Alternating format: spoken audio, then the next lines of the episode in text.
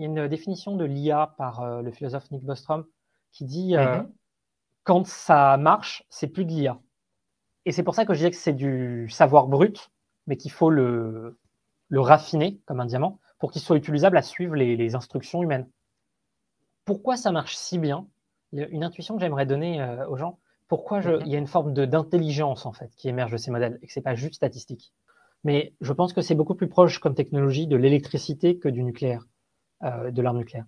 Et ça va permettre tellement de choses à tellement de gens? Est-ce qu'on veut limiter la création d'électricité à seulement trois entreprises dans le monde qui auraient le savoir absolu sur comment faire et aucune transparence? Probablement pas. Bonjour Thomas. Bonjour Nicolas. Euh, Thomas, donc Thomas Cialom, euh, je suis ravi de te recevoir sur Comptoir euh, IA, Thomas. Donc toi, tu, es chercheur chez Meta. tu travailles sur les LLM, donc Lama 2, Toolformer, Galactica, Bloom. Euh, voilà, donc as eu, on en parlait à l'instant, tu as eu une année euh, euh, assez exceptionnelle entre Lama, Toolformer et Galactica. je suis c'est super pour nous de te recevoir parce que tu vas pouvoir nous en dire un petit peu plus sur comment se passe la recherche au sein de, Meta, au sein de, de FAIR aussi, peut-être. c'est aussi la structure dans laquelle tu appartiens? Alors, pas exactement. Euh, ça a ah, changé récemment, euh, mais on ah, vient de. Et, euh, notamment, on pourra en reparler avec toute la vague Generative AI. On a créé une nouvelle organisation plus proche du produit, mm GenAI, ah, qui est issue de faire. Ok, parfait. et voilà, Thomas, donc, donc bah, on en reparlera. Et donc, en parallèle de ta recherche, euh, tu, conseilles aussi euh, et t'investis dans des, euh, des boîtes early stage, des startups avec un focus sur l'IA générative. donc voilà, donc donc c'est trop cool de te recevoir.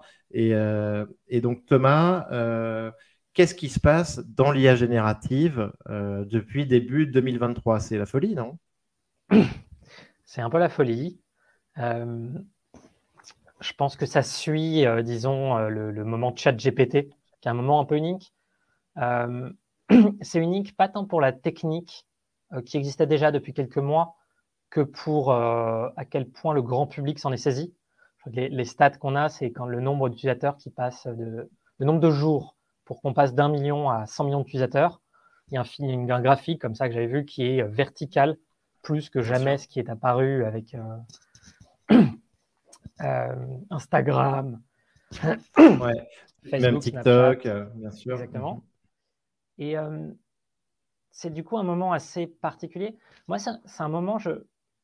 souvent, on, a, il y a une définition de l'IA par le philosophe Nick Bostrom qui dit mhm.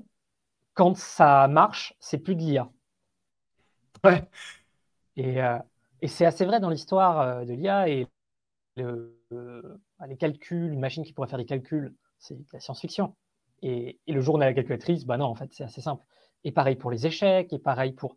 Et en fait, ça a été vrai pour toute l'histoire de l'IA où quand on a réussi, c'est un peu le truc du tour de magie où quand on connaît le truc, c'est plus magique. Et ChatGPT, pour moi, ça marque un moment où on l'a et ça reste de la science-fiction. Ouais. Ouais. C'est passionnant de le voir comme ça. Euh, Donc euh, le chat GPT moment et puis tout ce qui a suivi. Bien sûr. ah oui, oui. Euh, les, la Une année très riche, donc la guerre des géants, donc chat GPT, GPT-4, les mythes journées en parallèle, donc Lama, Bard, Falcon on ne s'est pas ennuyé. Et, le truc, c'est qu'on disait là, tu vois, sur l'été, est-ce qu'on arrive un peu au top du hype cycle euh, sur l'IA Mais en fait, moi, j'ai l'impression qu'on n'a pas forcément touché ce, niveau parce que, en, tout cas, entre là, on est le 20 septembre, mais entre le 20 septembre et la fin de l'année, euh, je vois encore plein de choses arriver qui vont être euh, complètement folles. Ouais, je suis assez d'accord. D'abord, il y a une première question qui est est-ce qu'on va plateau en termes de technologie avec ces large language modèles? Est-ce que continuer à scaler, ça va marcher?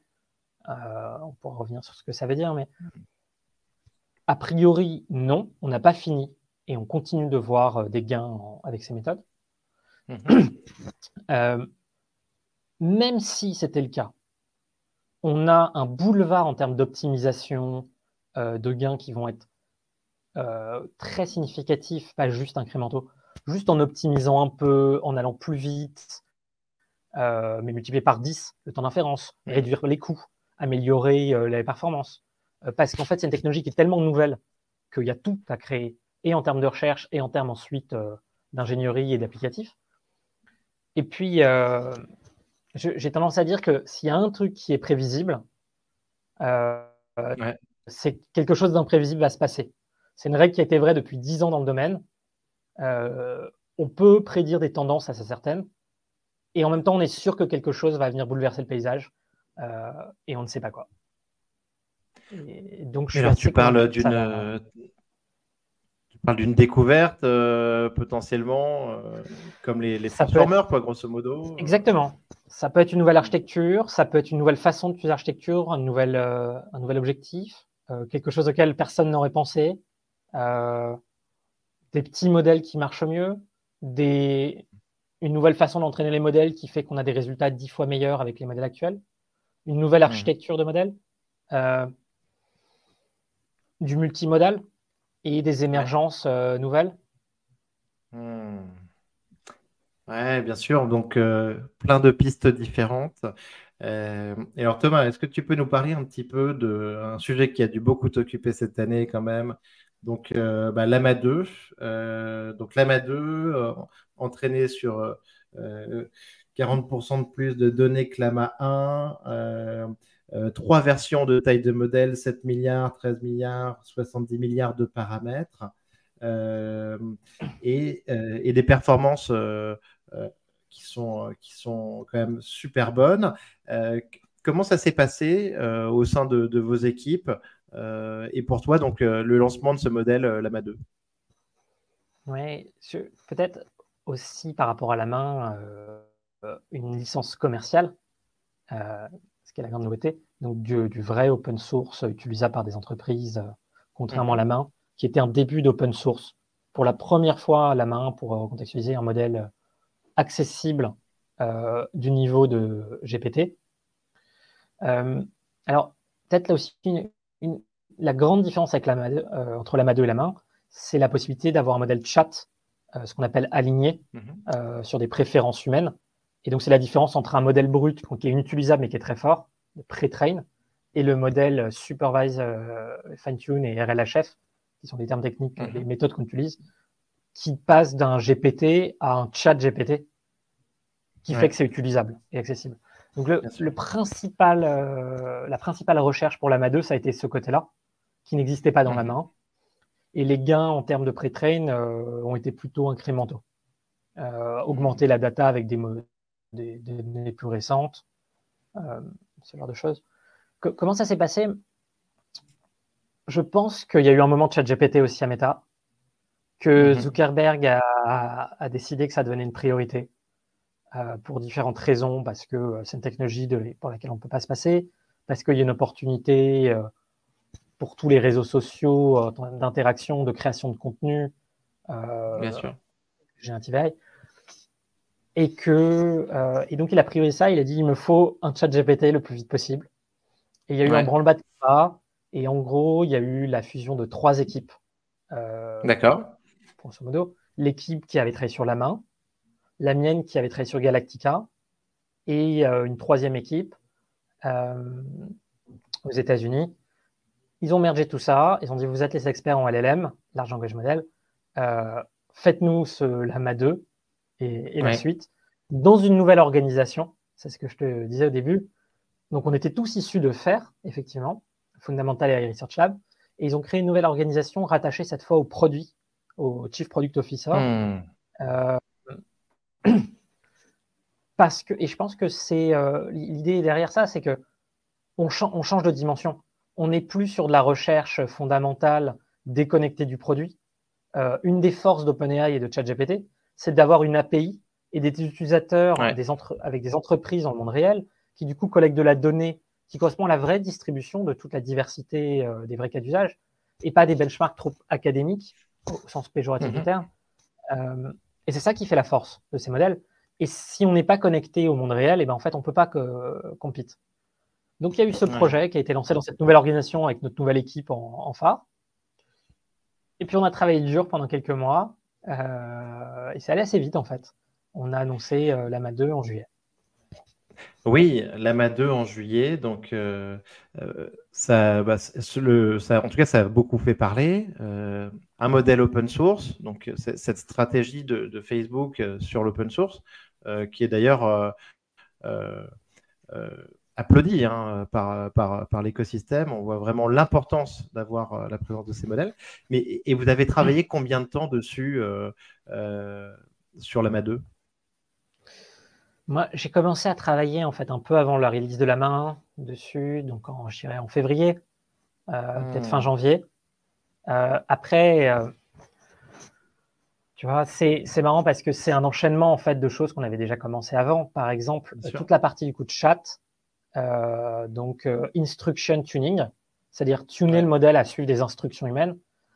On avait déjà commencé avec euh, moi mon principal travail après Galactica, et en parallèle, qui n'est jamais sorti suite au déboire de Galactica et à ce moment un peu bizarre où on a arrêté de publier de l'open source quelque temps, le temps de se restructurer. On avait déjà commencé à anticiper, j'avais déjà signé des contrats avec des, sociétés d'annotation pour avoir cette data-là, pour Galactica. Et donc, en fait, on avait déjà préparé tout le terrain de la recherche euh, pour l'AMA 2, où on est reparti des hmm. pré-train modèles de la main, de l'instruction tuning que je maîtrisais déjà, on l'a adapté, on a itéré finalement. Toute la partie de chat, je pense qu'on a une équipe de. On était moins de 10 à travailler dessus au quotidien, à temps plein, de, avec des semaines plutôt euh, des doubles semaines que des. en temps de travail, sur euh, mars à juillet. Oui, d'accord. Et, euh, et alors donc, et le, modèle, il a été entraîné sur des GPU auxquels vous aviez accès, donc avec avec Meta, c'est ça? Oui, on a des, clusters de GPU, de plusieurs milliers de GPU mmh. pour le pré-training. On a réentraîné aussi du coup les modèles de base, donc sur, comme tu le disais, plus de data.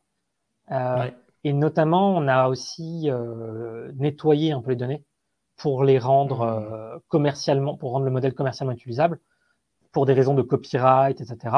On a des scripts qui ont euh, analysé les données sensibles du pré-training, on les a virés. Et donc, on l'a et ça, on l'a fait pas pour avoir un meilleur modèle, uniquement pour avoir un modèle qui soit possible euh, d'open sourcer, pour des raisons légales. Oui, d'accord. Ok, très bien. Et donc, quand tu parles du, du chat, Thomas, tu parles euh, aussi du, RLHF, du Reinforcement Learning by, Human Feedback, euh, sur, le, donc sur lequel tu as travaillé, c'est ça? Pour rendre le modèle euh, sympa et utilisable avec le chat, tu dois passer par cette étape? Oui, alors, pour expliquer un petit peu mmh. comment ça marche, un modèle pré-train, il est entraîné sur la Next Token Prediction, euh, d'ailleurs, si tu veux que tu pourrais me relancer, si tu veux que je donne un peu une intuition de ce que c'est. Mais en gros, on prédit le mot d'après. Et donc, quand on va poser une question, le modèle, il a été entraîné à juste compléter la phrase comme ça suit. Il ne va pas suivre l'instruction, il va juste continuer à, raconter un texte. Et c'est pour ça que je disais que c'est du savoir brut, mais qu'il faut le, raffiner comme un diamant pour qu'il soit utilisable à suivre les, instructions humaines. C'est ça qui fait la force de ChatGPT. Hmm. Et donc, Là-dessus, il y a deux méthodes, disons, pour apprendre. La première, qui était un peu classique, c'est ce qu'on appelle du supervisé. On va demander à des humains d'écrire les prompts, les instructions, et puis la réponse qu'ils auraient attendue. Et on va entraîner le modèle dessus.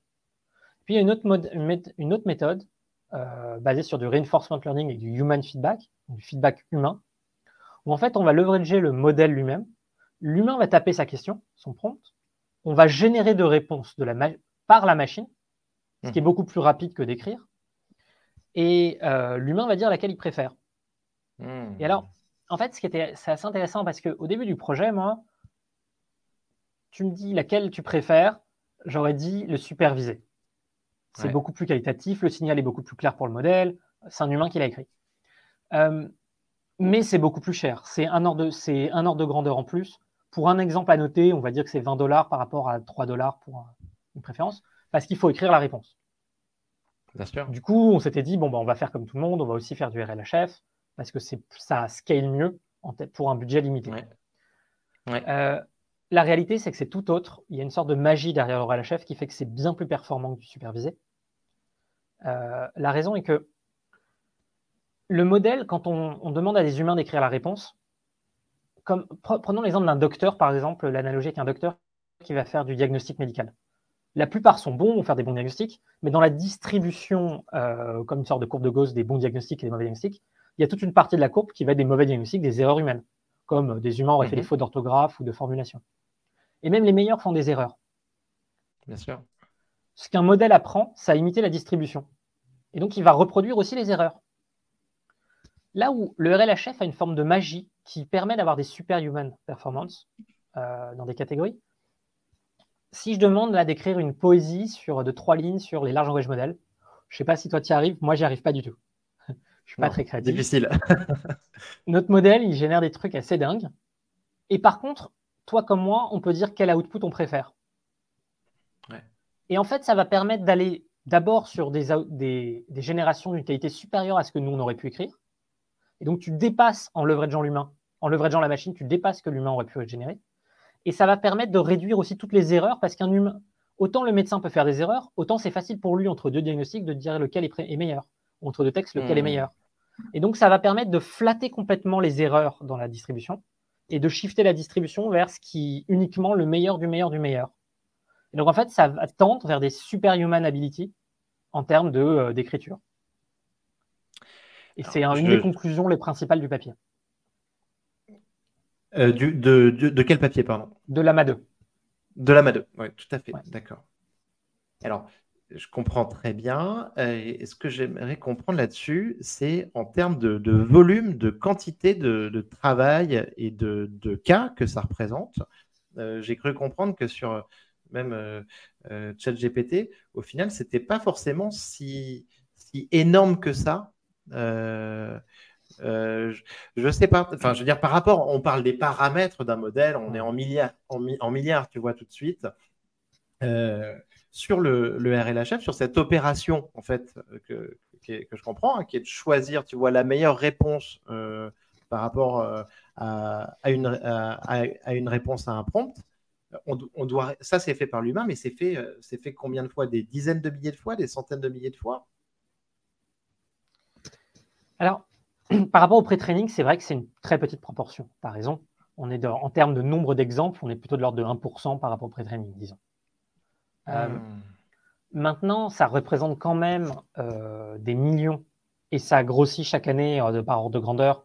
moi, les ordres de grandeur que j'ai, c'est disons 10 millions de dollars dépensés en ordre de grandeur sur un Lama 2, 100 hmm. millions sur GPT-4 et Google parle de mettre un milliard pour le 2024 sur son Gemini en termes d'RLHF. Rien, rien que sur le RLHF. Rien que sur le RLHF. Mais alors, quand tu nous dis 10 millions, 100 millions, 3 millions, tu, nous as dit tout à l'heure que c'était grosso modo 3 dollars, c'est ça, par opération en plus? Ouais. alors, ce qui veut dire euh, ouais, 3 millions, 3 millions d'opérations, euh, 30 euh, millions par exemple pour, euh, pour ChatGPT. Quoi. Et alors, ce qu'il faut, en RLHF, ce n'est pas le nombre de data de façon flat avec un exemple étant unique, ce qu'il faut voir, c'est que comme c'est de la préférence humaine, tu peux avoir un prompt, générer de réponses et apprendre euh, donc ton reward model, réentraîner le modèle à être meilleur. Et dans la suite du processus, c'est cyclique et itératif pour aller de mieux vers le mieux en mieux. Tu peux reprendre le même prompt, redemander un modèle qui maintenant va sampler des outputs encore meilleurs, demander à nouveau à l'humain lequel il préfère, et donc tu as une sorte de hmm. progression de l'apprentissage euh, plus verticale. Ah ouais, ok. C'est comme des euh, cycles d'apprentissage en fait. Et est-ce qu'il y a un enjeu euh, là-dessus de se tourner un peu vers, vers des experts pour faire pour, pour donner ces réponses? Je, viens de voir qu'hier, tu sais, OpenAI disait qu'il cherchait des experts dans un peu tous les domaines scientifiques, économiques, la psychologie. Quoi. Tu vois, il y avait toute une liste comme ça de, de compétences où il cherchait à recruter des gens. Euh, donc ce serait pour faire du RLHF à un plus haut niveau? Absolument. c'est du RLHF, mais non pas sur générer un poème, mais sur du, des maths, du raisonnement, de la chimie, des compétences qui requièrent des, pour lesquelles des, questions pour lesquelles même moi je pourrais pas répondre dans certains, en maths ou en, et donc tu vas prendre l'expert du domaine qui va apprendre au modèle ce que lui aurait préféré comme réponse. Hmm. Euh, bon, bah, on est direct euh, dans, le dur du sujet. Merci Thomas, c'est super intéressant, c'est passionnant. Euh, tu m'as dit de te relancer quand même et de te sur le, Next Token Prediction, le, prédire le mot d'après, un petit peu sur comment tu voyais ça. Parce qu'en fait, c'est comme ça qu'on explique aujourd'hui de manière compréhensible à tout le monde le fonctionnement d'un modèle. Absolument. En fait, l'idée, c'est ce qu'on appelle du coup self-supervised learning. Comment est-ce qu'on peut avoir énormément de data euh, un peu gratuitement euh, en langage? On s'est dit, mais en fait, on peut prendre tous les textes du web, les phrases sont rédigées dans le bon ordre, les mots sont dans le bon ordre, donc on peut prédire le mot d'après par rapport au mot d'avant. Il y a du signal d'apprentissage, comme un peu compléter la phrase de quelqu'un. Et euh, pourquoi ça marche si bien? Une intuition que j'aimerais donner aux gens, pourquoi mhm. il y a une forme d'intelligence en fait qui émerge de ces modèles et que c'est pas juste statistique? Euh, c'est ça que je trouve le plus intéressant là-dedans. Si je te donne, euh, je peux générer des millions d'exemples de calculs. 1 plus 3 égale 4, euh, 5 plus 5 égale 10, et que je te demande de prédire ce qui est après le égal. C'est du next token prediction. Mhm.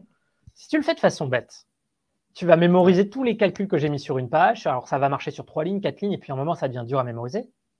Et puis surtout, tu vas pas mémoriser tous les calculs possibles dans le monde entier. À chaque fois que je vais inventer un nouvel exemple, ça, ça ne généralise pas de mémoriser. Mhm. Tout à fait. Comment, de façon intelligente, euh, généraliser, compresser l'information? Parce qu'en fait, c'est ce que c'est l'argent Model Fond, c'est compresser l'information. Bien sûr. Ils vont internaliser la, façon la plus élégante et la plus géné euh, la plus optimale pour compresser ce type d'information, c'est en fait d'apprendre l'algorithme de l'addition. Si tu as appris l'algorithme de l'addition, tu es capable, sur n'importe quel exemple du training set, de prédire ce qui est après le égal. Et en fait, ce que font ces modèles, c'est qu'ils internalisent dans leur poids, pour compresser de façon optimale l'information, toute une sorte toute plein d'algorithmes, celui-là, mais parmi tant d'autres. Et donc, il y a une vraie forme d'intelligence qui émerge de ça. Hmm pour, pour, euh, pour, gagner donc sur, euh, sur la compression, euh, ils finissent par, par comprendre, par apprendre comment ça fonctionne. J'ai lu un, exemple là-dessus hier sur le, le, jeu Othello sur lequel était entraîné un, modèle et on te dit et, et justement un modèle simplissime qu'on pouvait qui est tellement simple qu'on peut essayer de voir ce qui se passe sous le capot et ce qu'on disait, c'est que grosso modo, euh, euh, en regardant, euh, en levant un tout petit peu le capot, on voyait que le modèle créait une espèce de, suite géométrique qui était la, logique, la logique du jeu. Quoi. Ouais, c'est marrant parce que ce papier-là, à la question est-ce que ces modèles sont juste en gros des stochastiques parottes ou est-ce qu'il y a une forme d'émergence Des perroquets stochastiques. Ouais. ouais. Et euh, Andrew Ng euh, disait récemment, pas en, citant ce papier-là, c'est ce papier-là qui lui a fait, qui l'a fait pencher vers euh, ces modèles sont intelligents. Ouais. Ouais, ouais, ouais. Et, il a eu un revirement assez récent sur le sujet en plus. Exactement. Et c'est ce papier-là qui l'a influencé le plus. Ah, écoute, super. merci Thomas. Ça permet d'y voir, euh, voir plus clair. Alors, j'aimerais, euh, faisons une toute petite pause sur, sur la technique euh, avant de revenir sur tout, le former où tu nous en diras un peu plus. Est-ce que tu peux nous expliquer un peu comment ça se passe au sein d'un labo de recherche de, de, Meta? Tu me disais que ça a été réorganisé. Ce que, ce que j'aimerais savoir, c'est comment ça se passe aussi avec Yann Lequin, quelle est l'ambiance, est-ce qu'il y a beaucoup de Français est-ce que vous travaillez sur euh, plein de projets différents? Écoute, il y, a beaucoup de choses à dire. On travaille sur beaucoup de choses. Euh, il y a beaucoup de Français. Et euh, tu parles Yann Lequin, et il y a de l'open source, encore à Meta, contrairement à d'autres laboratoires. Et en, hmm. tout ça, c'est assez vrai grâce à Yann, Yann Lequin en particulier. quand Mark Zuckerberg l'a appelé il y a 10 ans pour créer le laboratoire de recherche fondamentale, donc le FAIR, en intelligence artificielle, Yann avait dit un, oui, mais open source. Et donc l'ADN de l'open source, elle est présente à Meta et encore plus dans ce laboratoire grâce à Yann. Euh, et puis deux, il a, de façon assez stratégique, mais aussi à titre personnel, probablement euh, énormément développé le labo à Paris. Euh, ce qui est très bénéfique pour la société parce qu'en fait, il y a peu de concurrence des autres labos jusqu'à présent, qu'il y a une niche de, mmh. de talent. Et finalement, les principaux papiers, si on regarde, de Meta qui sont sortis depuis deux ans avec succès, viennent du labo français. Euh, Lama 1, c'était des Français. Lama 2, les trois premiers auteurs, euh, dont, moi, étaient français. Euh, tout le former là-dessus. Et côté vision, tu demandais si on fait d'autres choses. Dino, Dino 2 et ces modèles-là, avec Piotr, Armand, sont des Français. Donc les Français sont ah, ils, font, ils font quoi cela, Thomas? Je, connais pas. C'est des modèles, c'est disons des modèles fondamentaux pour la vision. Euh, qui ah sont, qui... Il y a une image, je ne sais pas si vous l'avez vu passer, d'un chien euh, en rouge avec des couleurs un peu refoncées. Et en fait, de façon non supervisée avec du self-supervised, le modèle apprend complètement à segmenter les images, à les reconnaître, etc. Mmh. Euh, il s'est utilisé euh, pas mal d'entreprises parce que c'est un des meilleurs modèles du domaine. on fait également, on a fait Code Lama à Paris, suite à Lama et avec l'équipe qui fait du code qui est à Paris. Gabriel euh, Signav, Baptiste Rosière. On a fait, euh, qui c'est de la même équipe, a fait de la musique. Euh, je ne sais plus comment il s'appelle leur modèle, mais ça fait hmm. pas mal de bruit avant l'été. Donc on fait pas mal de choses et beaucoup de choses sont à Paris. et on représente, je pense, au niveau du labo, un tiers, un quart. Disons entre Generative AI et FAIR, c'était la même équipe, de toute façon, il y a encore quatre mois. On est à peu près peut-être 400 personnes, entre chercheurs et ingénieurs et ah euh, dont 5, 70 à Paris. Ah ouais, ok, super. Et 70 à Paris. Ah ouais, ouais, trop bien. Euh, alors après, bah, il y, en a quelques-uns qui, qui, sont partis. Moi, j'avais un copain qui s'appelle Gauthier Cazard euh, qui est parti chez Inflection. on a entendu parler de Guillaume Lample qui est parti chez, chez Mistral. Euh, mais c'est sûr qu'il y a une équipe euh, pleine de talents et on voit ces signataires, euh, ces signatures françaises, français, enfin les Français en tout cas sur les papiers de recherche, c'est assez génial. J'aimerais te demander justement Thomas sur, sur le débat open source, closed source. Est-ce que toi, c'est quelque chose qui te tient à cœur, auquel tu adhères complètement? Parce que donc c'est l'orientation que donne Yann, que prend Meta, que, que toi tu, tu, as aussi sur tes papiers de recherche. Euh, qu'est-ce que tu penses de ce débat open source plus source et par rapport bah, à la vision de base aussi euh, OpenAI qui était de, faire de l'ouvert mais qui aujourd'hui fait du closed AI euh, parce que en disant aussi que c'est peut-être un peu trop dangereux de laisser ça entre les mains de tout le monde. Je pense que l'open source pose des problèmes effectivement plus compliqués que d'avoir un modèle derrière une API en termes de sécurité, etc. Euh, plus ces modèles ont des capabilities, euh, se sont performants, ont des capacités à résoudre des problèmes, plus évidemment ça devient un enjeu. Je pense pour autant qu'il ne faut pas renoncer euh, à l'open source, c'est même fondamental. En, termes d'histoire du, dans le software, plus c'est open source et plus ça peut être, il y a une sorte de transparence, de scrutinity des, de tous les utilisateurs dans le monde. L'écosystème a beaucoup plus de force à trouver les failles et améliorer euh, que d'avoir euh, ça dans la main de trois personnes. Euh, je, vais, même être assez tranchant. je pense qu'il y a donc toute cette famille de pensée autour de l'exécutif altruisme. Bien sûr. Avec les scandales récents dans la crypto. Du, FTX, qui étaient des investisseurs d'Anthropic. Anthropic. Tout à fait. Voilà. Oui. Anthropic, dans, dans, le nom de la société, est assez parlant et qui avait reçu des fonds du coup de, ce mouvement, qui est une forme de pensée à laquelle je n'adhère pas du tout, qui est que euh, pour, euh, en tout cas en partie, euh, que pour faire de l'altruisme effective, traduction, ça serait efficace, En gros, on est les seuls à savoir comment faire. Et donc, mieux vaut que ce soit nous qui développions le modèle le mieux possible. On saura, on sait ce qui est mieux pour vous. Moi, j'adhère pas à ça. Je pense que personne n'est parfait, personne n'est omniscient. Je suis certainement un très bon chercheur, mais j'ai pas toutes les réponses loin de là en éthique et en ce qu'il faut faire.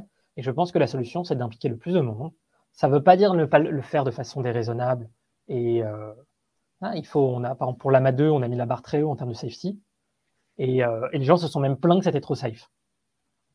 Donc, je, je, je, loue ces sociétés comme euh, OpenAI, Anthropic, pour penser à ces sujets, les porter bien en avance de tout le monde. Et il faut leur reconnaître ça. Euh, ça, nous, ça nous a poussé nous-mêmes à mettre la barre encore plus haut que probablement ce qu'on aurait fait sans. Mais je suis absolument opposé à l'idée que seulement certaines sociétés devraient garder ça et contrôler ces modèles. Je pense que hmm. l'opportunité, elle est de les rendre disponibles au monde entier. Si je peux contribuer à le faire, j'en suis heureux. Hmm.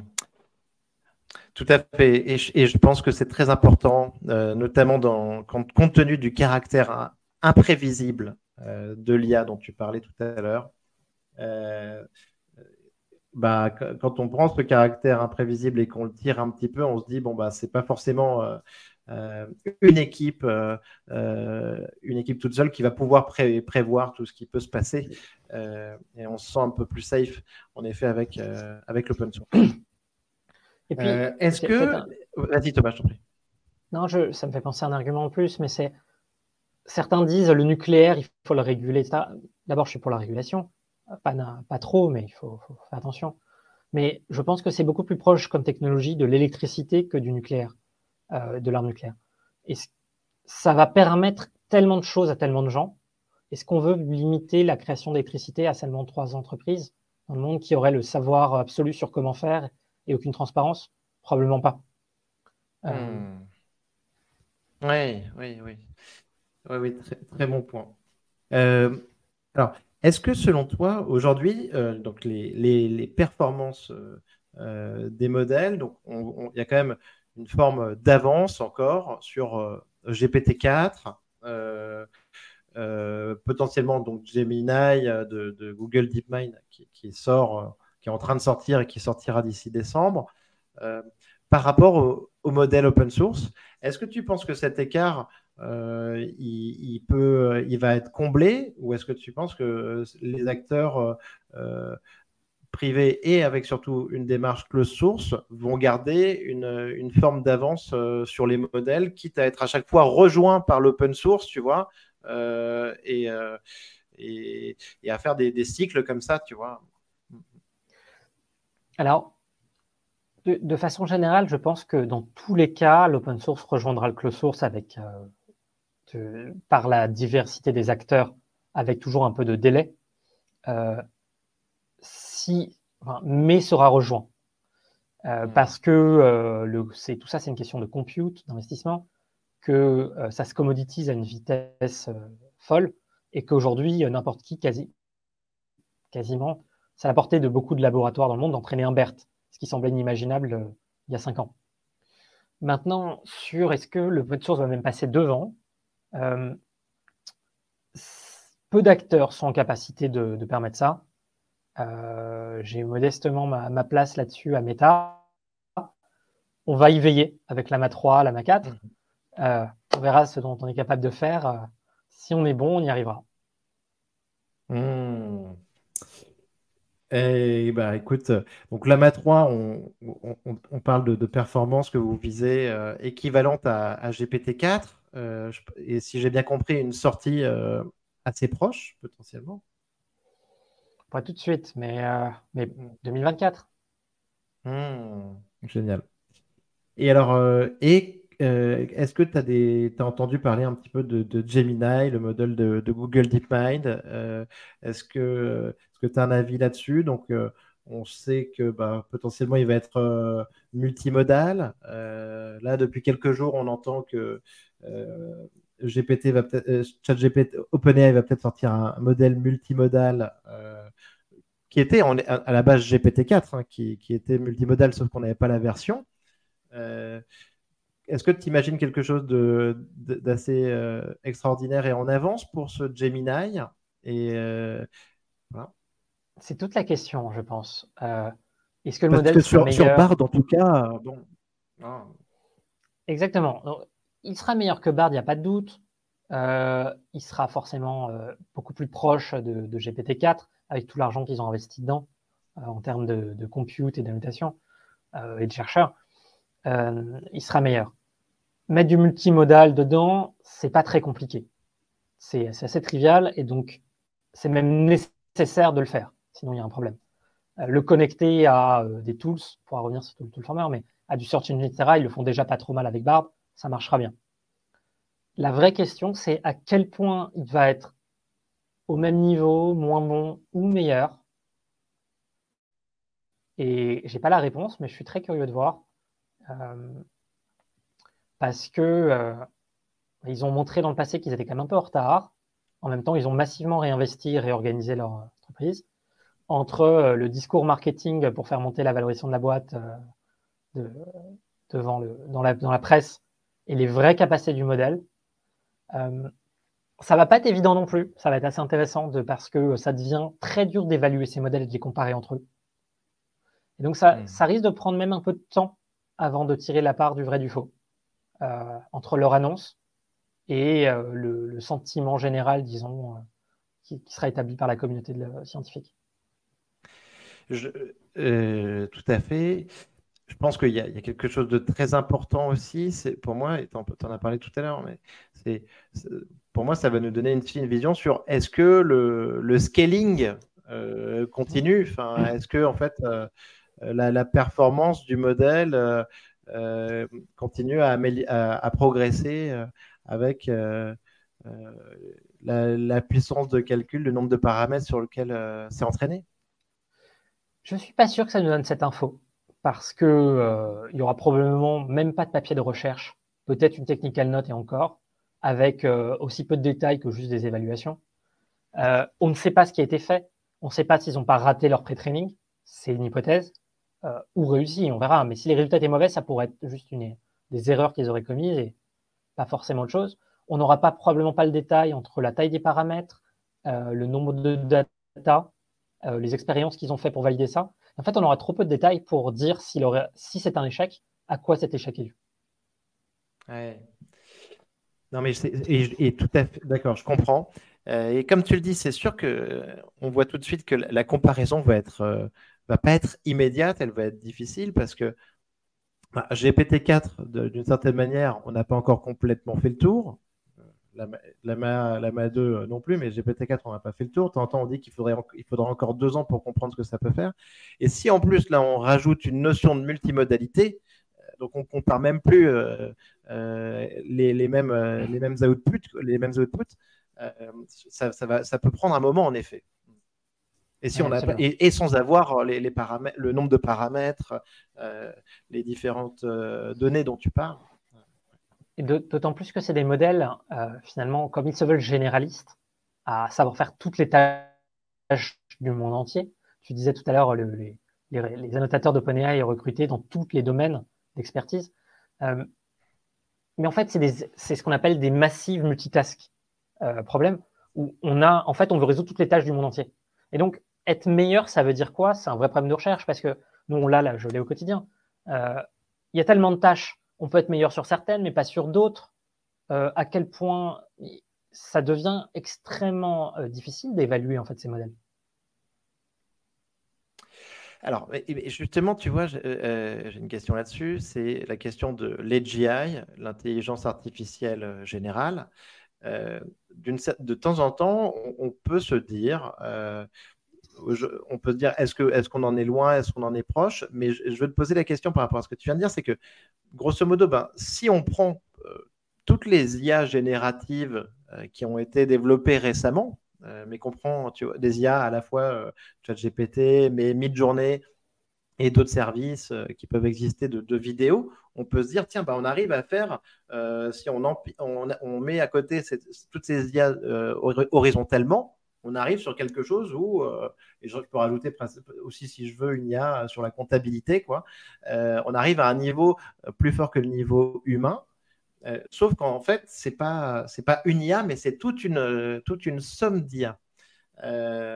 et, c'est un peu la, question que tu poses là, à l'instant, c'est par rapport à ces modèles massifs et qui peuvent tout faire, euh, comment est-ce que comment est-ce qu'on doit se, situer en fait?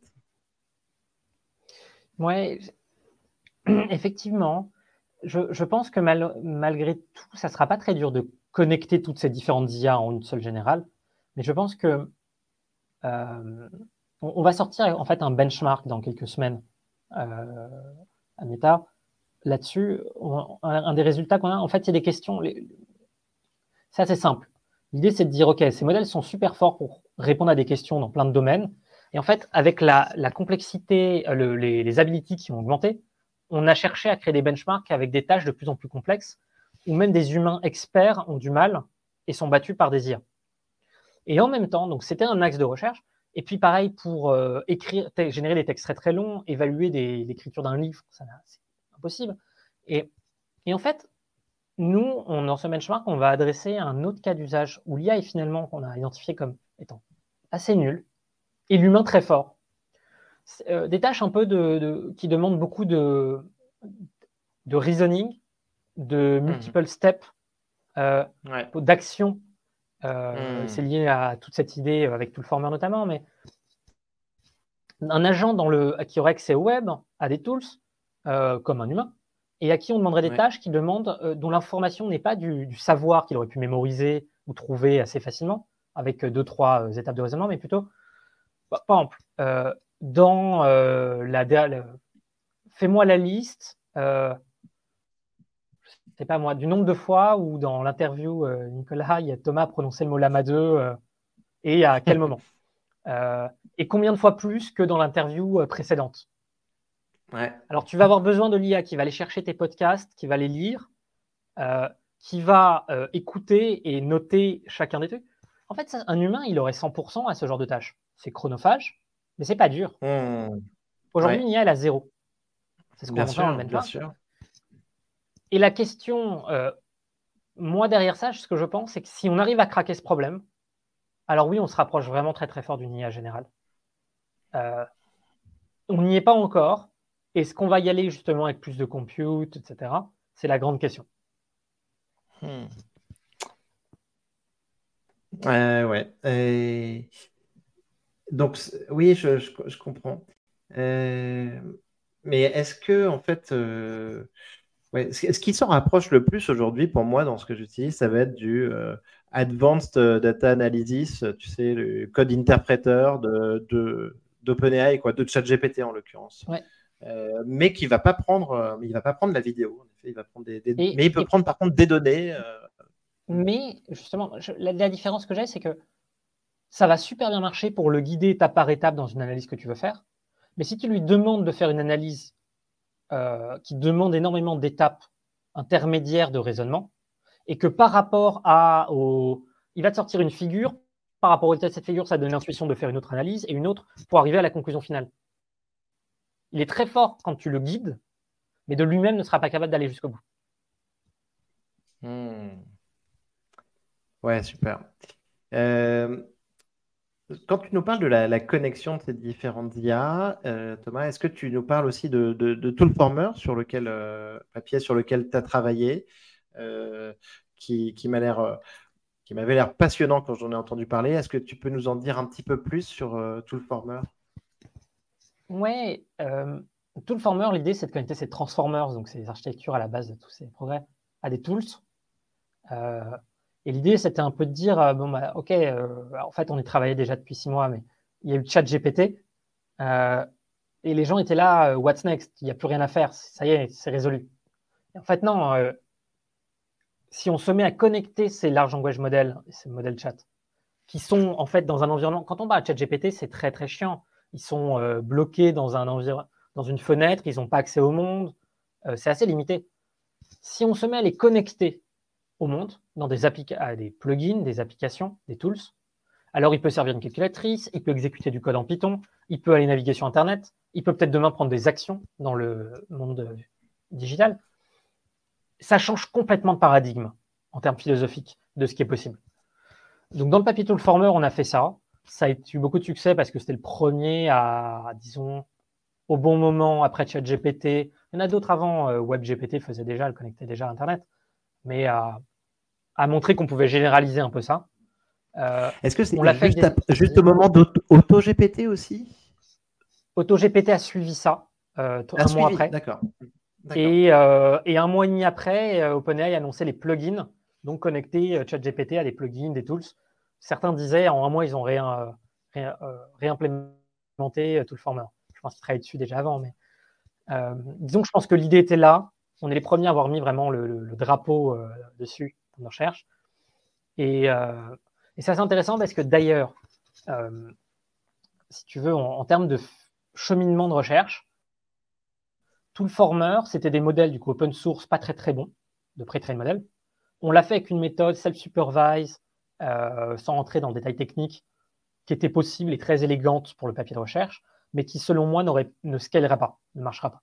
Et là, je me suis dit, mais en fait, quand on prompte juste ChatGPT euh, ou euh, les autres modèles d'Avinci, Instruct, d'OpenAI, à dire mais tu as accès à une calculatrice, à euh, un moteur de recherche, tu as le droit de les appeler de cette façon-là. Si je te pose une question qui en a fait besoin, bah, fais-le, utilise-les. Ça marchait extraordinairement bien. Bien mieux que ce qu'on aurait pu avoir avec tout le former. Et c'est là que je me suis dit, il faut absolument qu'on ait ces modèles-là, sinon ça ne sert à rien de faire de la recherche dans ce domaine, et qu'on a bossé sur la MA2. Hmm. Et aujourd'hui, je, maintenant ah, qu'on a des modèles que de ce niveau, je repasse à du Toolformer, mais version euh, Instruct, Chat, euh, avec des modèles beaucoup plus puissants. Excellent, excellent. Alors, est-ce que, euh, j'aime bien un truc, moi j'aime beaucoup le, discours de Mustapha Suleiman, cofondateur de DeepMind et, et, maintenant donc d'Inflection, qui vient de, sortir un livre, The Next Wave.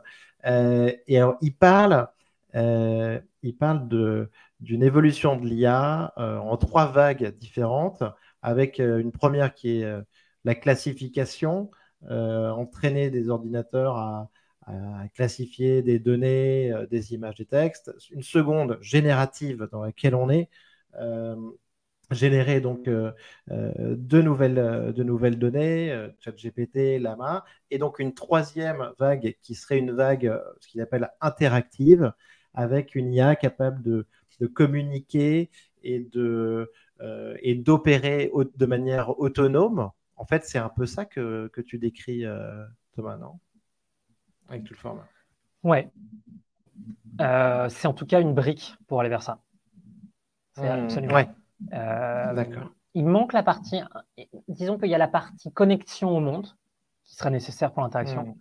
Il n'y a pas encore l'aspect proactif ou avec une sorte de notion d'autonomie euh, et de, pas de volonté, j'aime pas ce mot dans, le cadre de l'intelligence artificielle, mais disons de proactif, c'est peut-être le bon mot. Euh, quand tu écris un Google Doc, aujourd'hui, tu peux demander à l'IA de corriger, tu peux copier-coller un paragraphe et demander de le reformuler ou t'aider à écrire. Demain, tu as peut-être envie que ce soit un assistant personnalisé qui te ping de lui-même en te disant comme un collaborateur, est-ce que tu as pensé à parler de ça? Euh, est-ce que tu veux que je rajoute les liens vers ce document ou cette référence? Et là, ça devient hmm. interactif. Euh, trop bien. Euh, Thomas, j'aimerais qu'on parle. donc, j'ai vu, j'ai vu notre. Il y a une tendance importante dont on parle en ce moment. C'est en quoi est-ce que l'IA générative peut faire progresser la science, les grandes découvertes, euh, donc là-dessus, bah, euh, j'aimerais que tu nous parles deux secondes de, Galactica. Et, grosso modo, euh, moi, je trouve ça fascinant parce que j'ai vu un exemple récemment qui était de dire que ben, en, 1665, Robert Hooke, qui était un scientifique anglais, décrivait l'arrivée, grosso modo, bah, du microscope et du télescope comme l'ajout euh, d'organes artificiels à la nature. et au final, ben, tout ça, ça a conduit à des résultats extraordinaires, à des découvertes extraordinaires. Microscope, télescope, on pense très vite à plein de choses qui ont été permises. Et je, viens d'entendre parler de ça. Euh, et ça m'a fasciné parce que cet ajout d'organes artificiels à, la nature, bah, aujourd'hui, quand on parle d'intelligence artificielle, même si c'est souvent décrié, hein, ou peut-être euh, d'intelligence augmentée, euh, je trouve qu'il y a, un, pont en commun qu'on peut imaginer, notamment par rapport à la recherche et à la science. Comment tu, vois ça? Hmm. Euh, non, c'est assez intéressant euh, comme façon de le, penser. Euh, oui, je pense que c'est peut-être. Alors, tu parlais de, de, de Soliman sur son dernier livre et la, notion d'interactif comme prochaine phase. Je pense que l'un des graals pour beaucoup de chercheurs d'intelligence artificielle, c'est d'arriver à des intelligences artificielles qui permettent de faire avancer la science. Je voyais un graphique récemment le nombre dans les autres domaines que le machine learning de papiers qui utilisent de l'intelligence artificielle sont en train d'exploser partout. Euh, hmm. Ce qui est intéressant, euh, peut-être avant de parler de Galactica, je repense à même AlphaFold, qui est fabuleux. Euh, ces technologies de transformers et de cellules superbases qu'on utilise en langage modèle, appliquées à la, au repliement de protéines, et ça permet de résoudre le problème. Euh, un problème des plus complexes, euh, vieux de, 50 ans.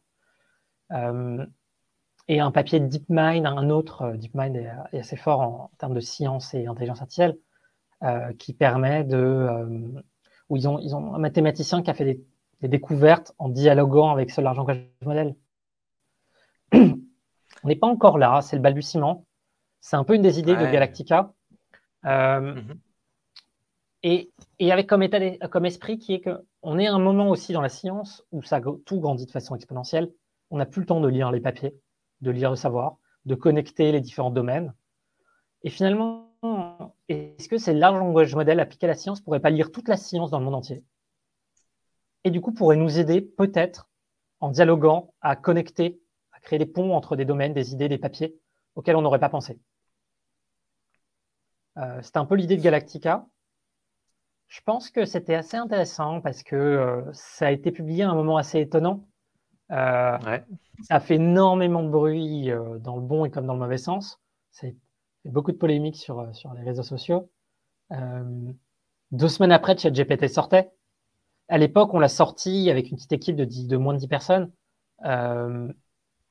Meta, pour que ça continue à ce moment-là, en fait, face à OpenAI, il fallait une réorganisation comme on a eu et que Meta euh, commit à, un support quasiment produit pour ces larges engagements. On ne pouvait plus en fait les open sourcer euh, sans une. Hmm. Euh, ce qui explique aussi ce moment assez particulier. Et en même temps, appliquer à la science, on l'a testé par exemple pour prédire des citations. Ça marche extraordinairement bien. il avait un côté en avance sur son temps, je pense. Hmm. Waouh! Extra. Euh, quand tu dis que ça a été critiqué, Galactica aussi, euh, en quoi est-ce que ça a pu être critiqué de, manière négative? Enfin, Parce que comme ça, je, vois ça, comme euh, quelque chose d'extraordinaire. Donc, mais, mais C'était critiqué par deux, deux principalement types de personnes, disons. Les, les anti-large language model classiques, pour, pour, ne pas nommer Gary Marcus et d'autres qui, Sont, qui pensent que ça ne marche pas et que c'est une hérésie, etc. Euh, mais ça, c'était classique en machine learning. C'est rajouté à eux, euh, par exemple, le directeur du Max Planck Institute, qui ont dit que c'était dangereux pour la science d'avoir ce genre de modèle parce que ça les permet de créer du faux contenu, de ne plus relire, etc. Euh, donc, en science, les large language models ne sont pas parfaits, font des hallucinations, ce genre de problème. Et en fait, les, beaucoup de gens dans la science se sont sentis peut-être en danger, peut-être à risque, euh, n'ont pas aimé ce changement que ça pourrait introduire, avec le risque hmm. que euh, des large language models, euh, qu'on fasse confiance à des modèles comme à des humains, qu'on commence à les mettre comme des auteurs presque, là où ils ne sont pas parfaits, et que ça met, avec un mélange de, je pense, de sentiments confus, qui est que ces modèles ne sont pas parfaits, que c'est un risque pour la science garante de, de véracité, alors que ces modèles ne le sont pas peut-être un peu attaqué aussi sur euh, qu'est-ce qu'être scientifique, qu'est-ce qu'être chercheur et euh, si ces modèles commencent à, à, nous aider à découvrir des choses. Euh, et puis avec une part aussi de, je pense, de notre côté, on a présenté ça comme peut-être sur le, sur le site de la démo en overclaim, avec un modèle qui peut vous aider à faire de la science, à rédiger des articles de recherche. On aurait peut-être dû le présenter plus comme un assistant que comme mmh. Des phrases peut-être maladroites aussi. Oui, oui, oui, oui. Euh, je vois très bien. mais en tout cas, euh, franchement, c'est un projet extraordinaire euh, et j'espère que tu vas continuer à développer ce, projet. petite question juste sur les, élections américaines, le, rôle de plateforme comme, comme Meta. Bon, on se dit qu'il peut y avoir du génération de contenu en masse par les, LLM, euh, de la désinformation, euh, aussi des, deepfakes avec euh, Stable Diffusion, Midjourney. il faut voir que là-dessus, je pense que bah, Meta a une position particulière dans le sens où vous êtes aussi diffuseur de l'information. est-ce que, est que vous travaillez aussi sur le fait de filtrer cette information euh, pour faire en sorte que euh, ce qui est généré aussi, hein, euh, grâce à vos outils, grâce à vos modèles, ne soit pas ne soit, soit filtré et que grosso modo il n'y ait pas de, contenu trop dangereux de désinformation qui, qui, passe à travers les différentes plateformes donc Instagram Facebook et tout ça. Oui, on, y travaille et notamment même ces modèles-là peuvent être utilisés euh, pour aider à la modération de contenu. En fait, même euh, sans mmh. l'intelligence artificielle, euh, Meta a énormément investi dans les modérateurs de contenu sur les réseaux. Sans l'intelligence artificielle, ça ne serait pas possible. ça permet de gagner en productivité x10, d'identifier les contenus à risque, etc. et c'est l'argent language model qui sont encore plus performants là-dedans, dans la nuance du texte, dans ce qui est problématique ou pas. Euh, vont être une arme pour modérer encore mieux le contenu sur Internet. Hmm. Et d'ailleurs, OpenAI vient euh, dans son style de sortir un, papier ou un prototype d'utiliser GPT euh, pour modérer des contenus. Donc je pense que c'est même une, une arme. D'accord. Trop bien. Euh, Thomas, alors, euh, petite question. Est-ce que tu penses que l'IA euh, développée par les LLM peut être consciente?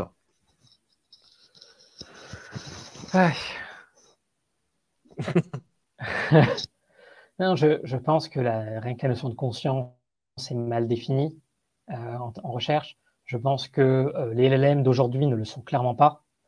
je pense que qu'il y aura demain, euh, c'est difficile de prévoir.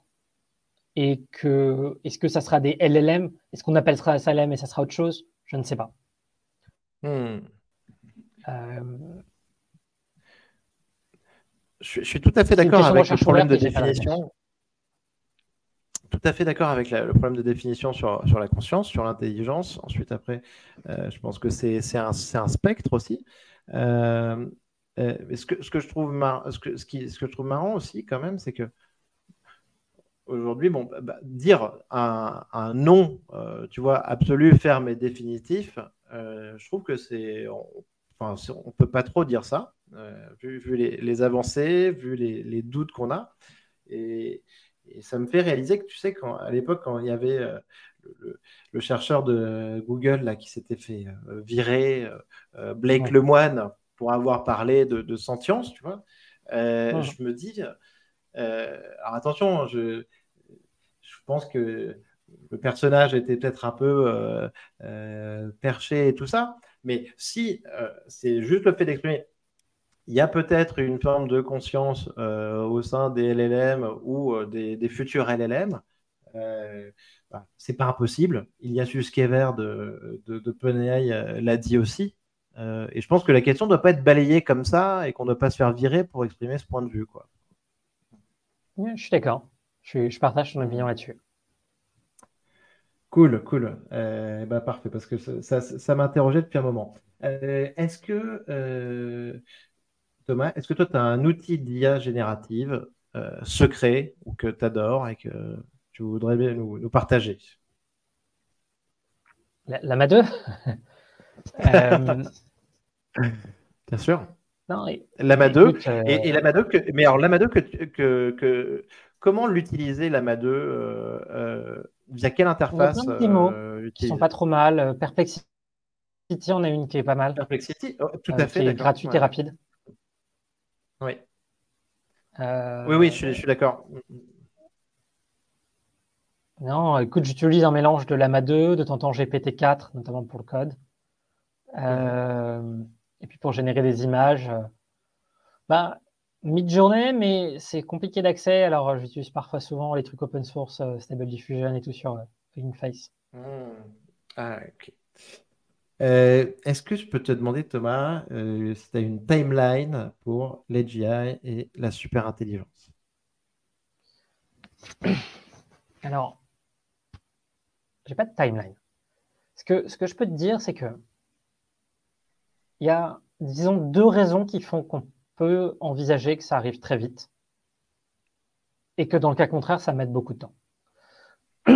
La première chose, c'est que c'est une hypothèse très sérieuse que juste en, avec plus de compute et en scalant et avec plus de data et de multimodal, etc., peut-être dans un robot, mais finalement, c'est juste du compute et de la data, euh, ça émerge, que les abilities continuent à augmenter et qu'on arrive vers euh, un stade d'AGI dans la décennie. La, deuxième raison, qui est que même si ça, ça ne marchait pas, euh, il y a des mmh. probabilités importantes que ce soit, le cas. Quand on constate l'accélération du domaine et les progrès en 10 ans, euh, à ce rythme-là, ce que j'ai dit tout à l'heure, the, unexpected expected, c'est probable qu'il y ait des, événements qu'on n'attend pas qui, révolutionnent à, nouveau tout, tout même si en scalant les larges langages modèles, on n'y arrivait pas, la probabilité que quelque chose d'autre arrive et nous passe à aller au niveau supérieur est assez élevée. Et si tout ça, ça ne marche pas, on en a peut-être pour, pour plus qu'une décennie et plutôt peut-être 100 ans, 200 ans. yes. Euh, sur, ton deuxième point, en effet, sur, euh, quand on regarde par rapport à il y a 10 ans ou même euh, il y a, a 4-5 ans, c'est que. Et tu parlais tout à l'heure de l'IA vue comme, euh, comme de la magie, en effet, et la magie qui s'estompe. Mais c'est vrai que quand on réfléchit, il, y a, encore 5-6 ans, on, voyait l'IA sous forme de, smart reply dans, Gmail. On était sur OK, thanks. oui, merci. Et c'était déjà génial, cette, euh, ou euh, bonjour en, autogénéré, et c'était déjà génial. quoi. Aujourd'hui, on a, l'impression d'être quand même beaucoup, beaucoup plus avancé. Oui, il n'y a pas de doute. Et, peut-être pour rajouter à ça, on est non seulement beaucoup plus avancé, mais ces avancées ont surpris pas seulement les utilisateurs, mais les chercheurs eux-mêmes. moi y compris. La plupart des chercheurs ne s'attendaient pas à ces progrès-là. Ça, je trouve ça fascinant. je, suis, je suis complètement d'accord. Euh, alors Thomas, la dernière question, euh, est-ce que tu as un livre de, ou un film de science-fiction à nous recommander? Euh, Science-fiction, un film, peut-être Ready Player One, que j'ai revu récemment, qui était très sympa. Hmm. Ou, c'est quoi le nom? Parce que puisqu'on était sur le, thème des larges langages modèles, pas mal du, langage. C'est Signal, donc premier signal. Ouais. Euh, j'ai oublié le, titre. La rencontre, un film de SF. ouais, un film de SF où le... des extraterrestres arrivent sur Terre. Ouais. Il faut communiquer avec contact. eux. Très... Contact. Contact, voilà, premier contact. Ouais. très calme, très intéressant et, euh, et, qui fait pas mal réfléchir. Mmh. Oui, oui, c'est vrai, c'était super. Euh, Thomas, merci beaucoup pour cet entretien euh, passionnant euh, qui nous a permis, je pense, d'y voir beaucoup plus clair. Tu, nous as, vraiment pris le temps de nous expliquer les choses, c'est, super sympa. félicitations aussi pour toutes tes recherches. Lama, Galactica, Toolformer, c'est trop bien. J'espère que tes, tes prochains mois et ta prochaine année vont être aussi productifs parce que dans ce cas-là, ça va être génial. Merci beaucoup, et puis merci de m'avoir reçu ici, surtout Nicolas. Super Thomas. Merci beaucoup. À bientôt. À bientôt. Cher auditeur de Comptoir IA, Merci d'avoir écouté jusqu'au bout. Si cet épisode vous a plu, pensez à le noter 5 étoiles et à le partager avec deux amis. Ça fait toute la différence. Merci et à bientôt.